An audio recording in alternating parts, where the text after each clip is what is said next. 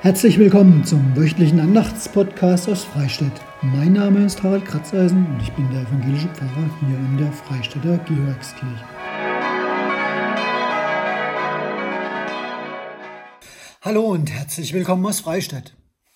Wage etwas, riskiere etwas, setz deine Talente ein. Dabei geht es nicht um dein Geld. Es geht nicht darum, wie du in der Spielbank alles auf eine Karte setzt oder die richtigen Aktienkurse erwischst. Nein, es geht um deine persönlichen Talente. Aber irgendwie dann doch auch wieder ums Geld. Schauen wir mal. Das Thema des heutigen oder des kommenden Sonntags fordert uns auf, etwas zu riskieren. Aber immer vor dem Hintergrund, es ist gut, dass Jesus in der Nähe ist. Denn er tut den Menschen gut. Er hat einen freundlichen Blick für die, die sonst vielleicht nur unfreundlich angesehen würden. Und er erzählt Geschichten von Gott, den Menschen und der Welt. Manche dieser Geschichten verstehen seine Freunde nicht sofort. Über manche, da diskutieren sie länger. Und ich glaube, die Geschichte dieses Sonntags ist so eine. Wage etwas, setz deine Talente ein.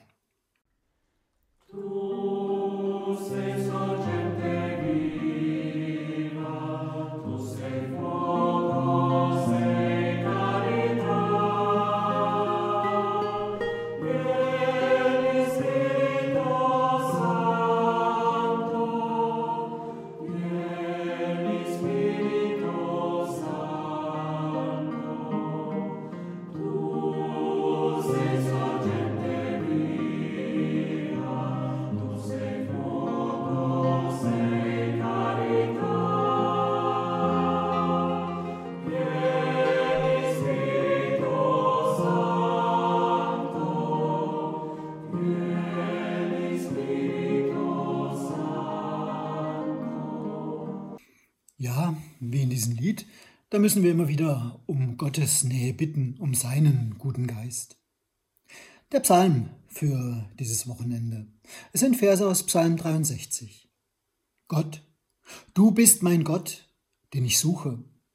Es dürstet meine Seele nach dir, mein Leib verlangt nach dir, aus trockenem, dürren Land, wo kein Wasser ist. So schaue ich aus nach dir in deinem Heiligtum wollte gerne sehen deine Macht und Herrlichkeit. Denn deine Güte ist besser als Leben. Meine Lippen preisen dich. So will ich dich loben mein Leben lang und meine Hände in deinem Namen aufheben. Das ist meine Herzensfreude und Wonne, wenn ich dich mit fröhlichem Mund loben kann. Wenn ich mich zu Bette lege, so denke ich an dich, und wenn ich wach liege, sinne ich über dich nach. Denn du bist mein Helfer unter dem Schatten deiner Flügel frohlocke ich. Meine Seele hängt an dir, deine rechte Hand hält mich.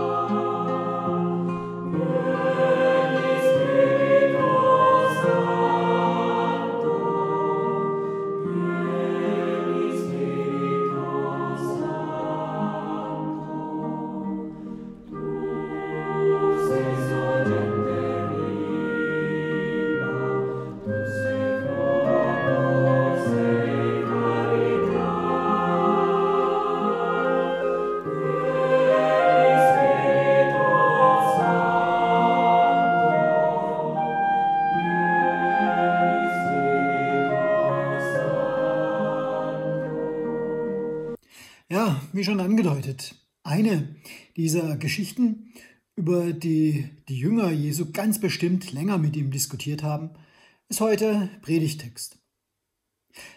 Setzen wir uns einfach mal mit ihm und seinen Freunden an einen Tisch und hören zu, was er zu erzählen hat und ich überlege mir einfach mal, wie ging das dann wohl in dieser Runde?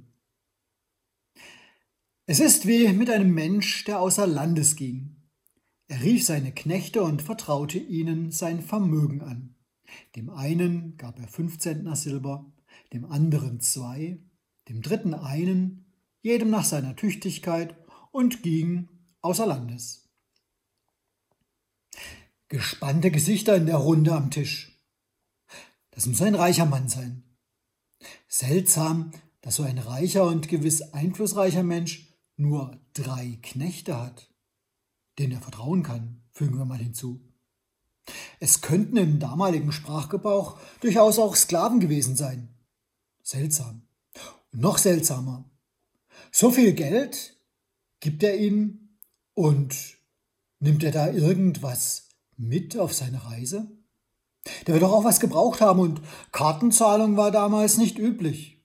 Aber wir hören, er vertraute ihnen sein Vermögen an. Alles. Und er traut ihnen auch offenbar was zu.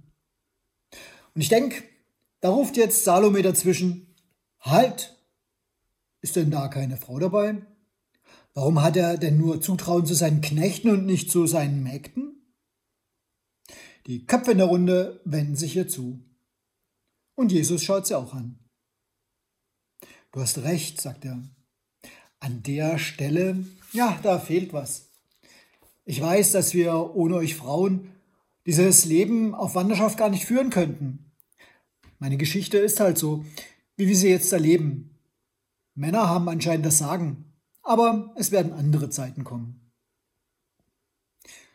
Judas, der das Geld der Gruppe verwaltet, runzelt die Stirn. Habe ich das richtig verstanden, Jesus? Das ist doch eine irrsinnige Menge Geld. Fünf Zentner, zwei Zentner, ein Zentner Silber. Schon von einem da könnten wir uns, ach, weit über ein Jahr lang versorgen, gut leben, gut essen. Ich rechne das für euch und für Judas mal durch. Ein Zentner Silber hm, waren gut drei Kilo. Nach heutigem Silberpreis also 2000 Euro. Geht ja noch. Da gilt bei uns jetzt noch keiner als wirklich reich. Aber ein Zentner Silber sind 6000 Silberstücke und dafür wiederum hätte damals zur Zeit von Jesus ein einfacher Arbeiter 20 Jahre jeden Tag arbeiten müssen. Ausgenommen das Sabbat, den habe ich schon weggerechnet. Judas fährt fort. Damit wäre immer eine gute Übernachtung drin, statt immer wieder mal im Freien zu schlafen. Wer kann so reich sein? Das bleibt ihm hängen. Und was sollen die jetzt mit dem Geld machen? Und ich glaube, da haben sie dann auch drauf losdiskutiert, bevor noch Jesus seine Geschichte weitererzählen konnte. Einer sagt, die sollen doch etwas den Armen davon geben. Aber, aber, der Herr wird zurückkommen und schauen, was übrig ist, meint ein anderer. Der nächste sagt, hm, investieren, damit es mehr wird, dann wird sich ihr Herr freuen. Ja, aber weißt du, sagt der nächste, wenn man sich verzockt, da sinken die Aktien und vom Geld ist ruckzuck nichts mehr übrig. Alle nicken. Simon der Zelot sagt, Immobilien sind das Beste. Kaufen und verkaufen, sagt ein anderer. Ach wo, lieber auf Nummer sicher gehen, entgegnet Judas. Das Geld vergraben wie ein Schatz, machen doch alle so, und auch die Rabbiner würden das vorschlagen. Und auffordernd schaut er Jesus an. Sie reden weiter durcheinander. Sie fragen sich gerade selber, was würde ich tun mit einem unverhofften Reichtum? Das Geld für mich selber nutzen? es verwalten und vermehren, es schützen vor Raub. Bevor die Stimmung eskaliert, hebt dann Jesus doch die Hände und es wird still und er erzählt seine Geschichte endlich weiter. Sogleich ging der hin, der fünf Zentner empfangen hatte, und handelte mit ihnen und gewann weitere fünf dazu. Ebenso gewann der, der zwei Zentner empfangen hatte, zwei weitere dazu. Der aber einen empfangen hatte, ging hin, grub ein Loch in die Erde und verbarg das Geld seines Herrn. Ja, habe ich gedacht. Jetzt fühlen sich dann alle irgendwie bestätigt. Die Risikobereiten genauso wie die Vorsichtigen. Vermögen verdoppeln ist auch mit Aktien eine langwierige Geschichte. Und ja, jeder geht eben anders mit dem um, was ihm in dem Fall unverhofft anvertraut wird. Offenbar ist der Herr mit seiner langen Auslandsreise daran interessiert, dass er etwas von dem Vermögen zurückerhält. Es einfach für andere einzusetzen, ist keinem der drei eingefallen. Ach, eigentlich schade, überlegt Johannes leise vor sich hin. So ein paar Taten der Liebe wären doch ganz gut gewesen. Aber das hat sich keiner getraut. Judas denkt, naja, zum Glück hat sich keiner verzockt. Hätte auch anders ausgehen können. Brechen die Märkte zusammen und viel Geld, das man vermeintlich sicher angelegt hat, schlicht und ergreifend weg. Da haben Sie doch Glück gehabt. Ach ja, ich versuch's ja auch mal gern. Und er tätschelt verstohlen den Geldbeutel. Schließlich bin ich für die Versorgung aller hier zuständig. Eine große Verantwortung. Aber irgendwie wollen sich jetzt alle schon zurücklehnen. Eine schöne Geschichte. Keiner hat das Geld einfach durchgebracht, alle haben es bewahrt, jeder auf seine Weise. So ist es in der Welt und im Leben. Happy End, so ungefähr. Aber Sie merken, die Geschichte ist noch nicht zu Ende, denn Jesus holt Luft und erzählt weiter. Nach langer Zeit kam der Herr dieser Knechte und forderte Rechenschaft von ihnen. Da trat herzu, der fünf Zentner empfangen hatte, und legte weitere fünf dazu und sprach, Herr, Du hast mir fünf Zenten anvertraut, sieh da, ich habe fünf dazu gewonnen. Da sprach sein Herr zu ihm, Recht so, du guter und treuer Knecht. Du bist über wenigem treu gewesen, ich will dich über viel setzen. Geh hinein zu deines Herrn Freude. Da trat auch herzu, der zwei Zenten empfangen hat und sprach, Herr, du hast mir zwei Zenten anvertraut, siehe da, ich habe zwei dazu gewonnen. Sein Herr sprach zu ihm, Recht so, du guter und treuer Knecht. Du bist über wenigem treu gewesen, ich will dich über viel setzen. Geh hinein zu deines Herrn Freude. Aha, da kommt er doch tatsächlich zurück von seiner Auslandsreise. Ob er sich angekündigt hat oder plötzlich vor der Tür stand? Die beiden, die das Vermögen verdoppelt haben, werden reich belohnt.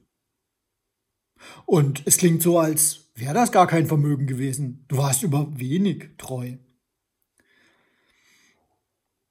Wieder runzelt Judas die Stirn. Du bist über wenigem treu gewesen? So kann doch echt nur ein ziemlich reicher Herr sprechen. Fünf Zentner? Nee. Aber sei es drum. Die Belohnung ist großzügig. Simon, den sie auch Petrus nennen, der kann sich nicht mehr halten und ruft, wow, das gibt's doch gar nicht. Erst so viel Geld und dann am Ende auch noch ein Festmahl und Verantwortung über noch viel mehr? Das ist es. Levi der Zöllner denkt, naja, Simon ist auch nur ein einfacher Fischer. Kein Wunder, dass ihn der soziale Aufstieg vollkommen aus dem Häuschen bringt. Maria sagt, wirklich großzügig der Herr. Ich hätte nicht gedacht, dass er die beiden so belohnt. Die sind ja gar keine Knechte mehr am Ende. Habt ihr das gemerkt? Geh ein zu deines Herrn Freude, er lädt sie an seinen Tisch ein. Da gibt's dann gutes Essen, Wein und Musik, Festmahl und man ist auf einmal auf Augenhöhe. Dabei hätte der Herr auch sauer sein können, weil sie sein Vermögen riskiert und investiert haben. Was haben die sich da eigentlich rausgenommen? Gar nicht ihr eigenes Geld, es hätte ja auch wirklich schief gehen können. Du Jesus, sagt sie und schaut ihn an. Du hast doch noch nicht vom dritten Knecht gesprochen. Ich finde, der verdient auch seinen Lohn. Schließlich hat er alles bewahrt und war vorsichtig mit dem, was ihm anvertraut worden ist. Die Runde nickt einvernehmlich. Die meisten sehen das genauso. Mal schauen, wie es weitergeht, dann hätte die Geschichte ein wirklich gutes Ende. Jeder handelt auf seine Weise und am Ende steht Lohn für alle da. War das nicht in der Geschichte neulich so ähnlich? Als Jesus von einem Weinbergbesitzer erzählt hat, der Leute den ganzen Tag über zur Arbeit angeworben hat und am Ende bekamen alle den gleichen Lohn, obwohl die letzten gerade noch eine Stunde gearbeitet hatten? Nun erzählt Jesus das Ende der Geschichte. Da trat auch herzu, der einen Zentner empfangen hatte und sprach, Herr, ich wusste, dass du ein harter Mann bist. Du erntest, wo du nicht gesät hast, und sammelst ein, wo du nicht ausgestreut hast. und ich fürchtete mich. Ich ging hin und verbarg dein Zentner in der Erde. Siehe, da hast du das deine. Sein Herr aber antwortete und sprach zu ihm, Du fauler Knecht, wusstest du, dass ich ernte, wo ich nicht gesät habe, und einsammle, wo ich nicht ausgestreut habe? Dann hättest du mein Geld zu den Wechslern bringen können, und wenn ich gekommen wäre, hätte ich das meine bekommen mit Zinsen. Darum nehmt ihm den Zentner ab und gebt ihn dem, der zehn hat. Denn wer da hat, dem wird gegeben werden, und er wird die Fülle haben. Wer aber nicht hat, dem wird auch das, was er hat, genommen werden. Und den unnützen Knecht werft hinaus in die äußerste Finsternis. Der wird sein Heulen und Zähne klappern. Stille. Atemlos.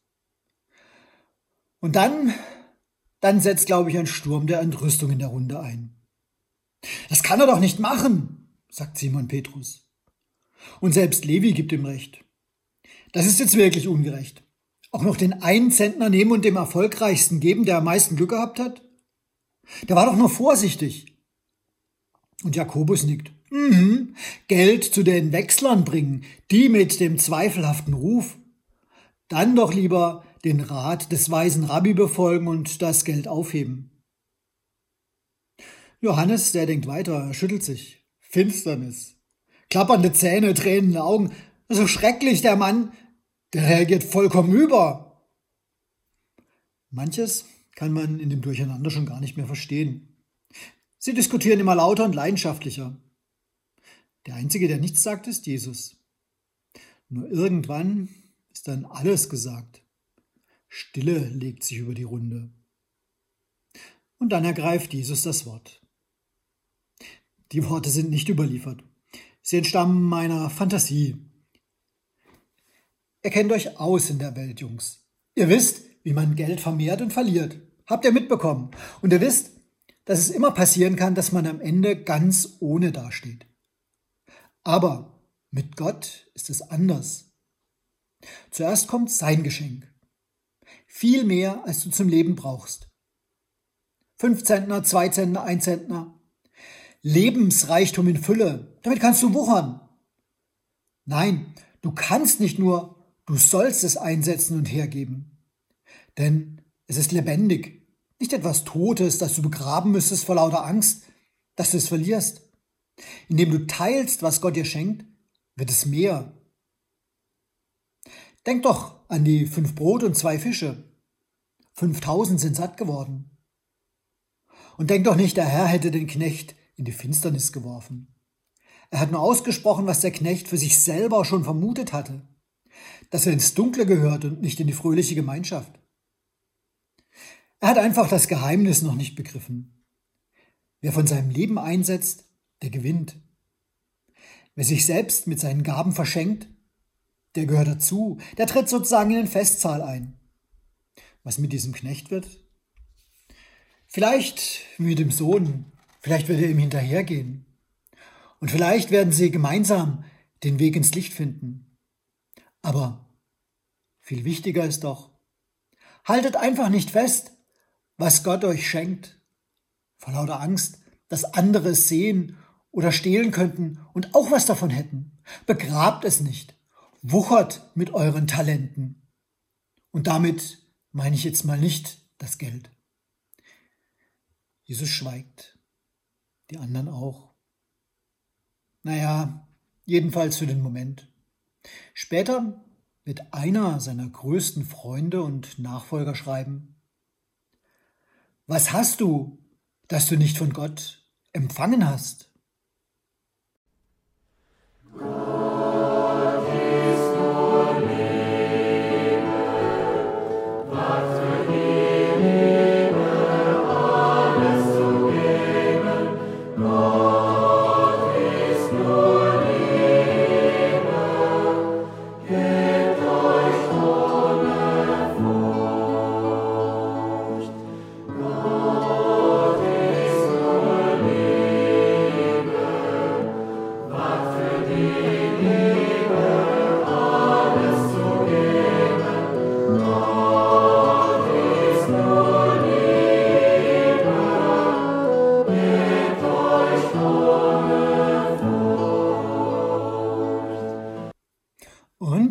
Welche Talente hat Gott dir anvertraut? Mit welchen Talenten kannst du wuchern? Ich möchte noch ein Gebet sprechen. Lebendiger Gott, du Quelle des Lebens, du willst unseren Durst stillen. Und so bitte ich dich für uns, für unsere Kirchengemeinden, für all die Menschen, die darin leben. Schenk uns von der Quelle deiner Liebe, was wir brauchen zum Leben. Lass uns von dem weitergeben, was du uns gibst, und hilf uns, dass wir es nicht für uns selbst behalten. Lebendiger Gott, du Quelle des Lebens, wir bitten dich für alle, die Verantwortung tragen, ob bei uns in der Kirche, im Staat, in der Gesellschaft. Schenke Mut, für andere einzustehen. Schenke Kraft, das loszulassen, was nur bremst und lähmt. Stärke die Bereitschaft, etwas zu wagen und zu riskieren. Und zeig du uns neue Wege für unser Leben. Lebendiger Gott, du Quelle des Lebens, ich bringe auch vor dich all die, die traurig sind oder krank und die, die irgendeinen Menschen verloren haben. Geh du alle Wege mit. Schenke Mut, am Ende alles loslassen zu können. Und schenke uns Mut, ganz auf dich zu vertrauen. Amen. Und